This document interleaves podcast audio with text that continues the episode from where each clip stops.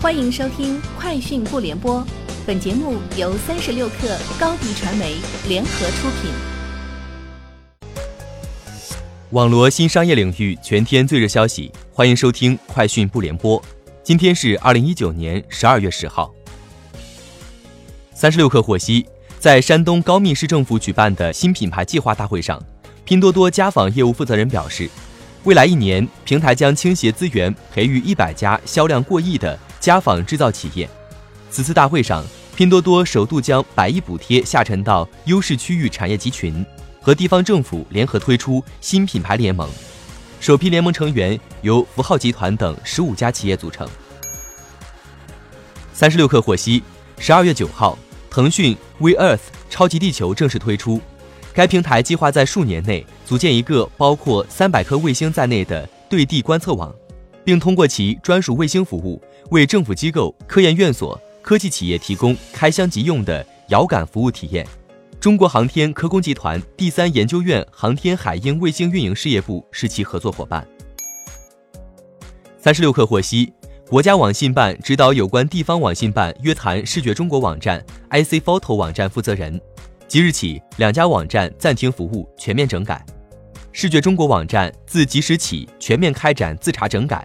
整改期间网站暂停服务。在 OPPO 未来科技大会的圆桌对话环节，OPPO 创始人 CEO 陈明勇表示，OPPO 未来的定位是一家科技公司，而不只是手机公司。他还透露，自己一直在思考汽车的事情。我们要么不做，要么会做自己擅长的事情，而不是自己打造汽车。他说。如果未来十年汽车行业都做不好汽车，OPPO 可能会做汽车，但目前来看还没有这个可能。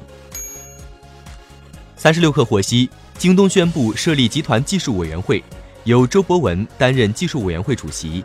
京东方面表示，京东集团技术委员会将致力于构建京东技术品牌，统筹并打造京东集团技术文化，增强京东技术人才队伍的专业性和多样性。共同推进集体技术转型和技术服务战略的落地，同时将主导京东集团层面的对外技术合作与交流，提升京东集团在全行业整体的技术影响力。SpaceX 的一艘龙飞船于八号抵达国际空间站，为美国国家航空航天局 NASA 运送了超过两千五百八十五公斤的物资和一些实验设备，包括老鼠、大麦以及机器人等。这是龙飞船第三次前往国际空间站，也是 SpaceX 公司第二次使用同一艘龙飞船为 NASA 运送货物。日前，滴滴出行在司机端推送了滴滴天津网约车价格调整公示，宣布将从十二月十五号起调整天津市网约车价格。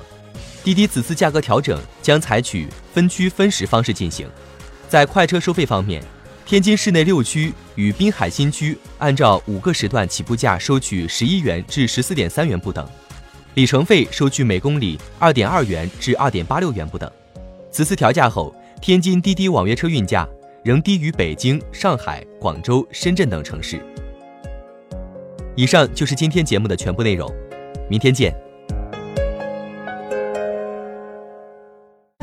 欢迎添加小小客微信。Xs 三六 kr 加入克星学院，每周一封独家商业内参，终身学习社群，和大咖聊风口、谈创业，和上万客友交流学习。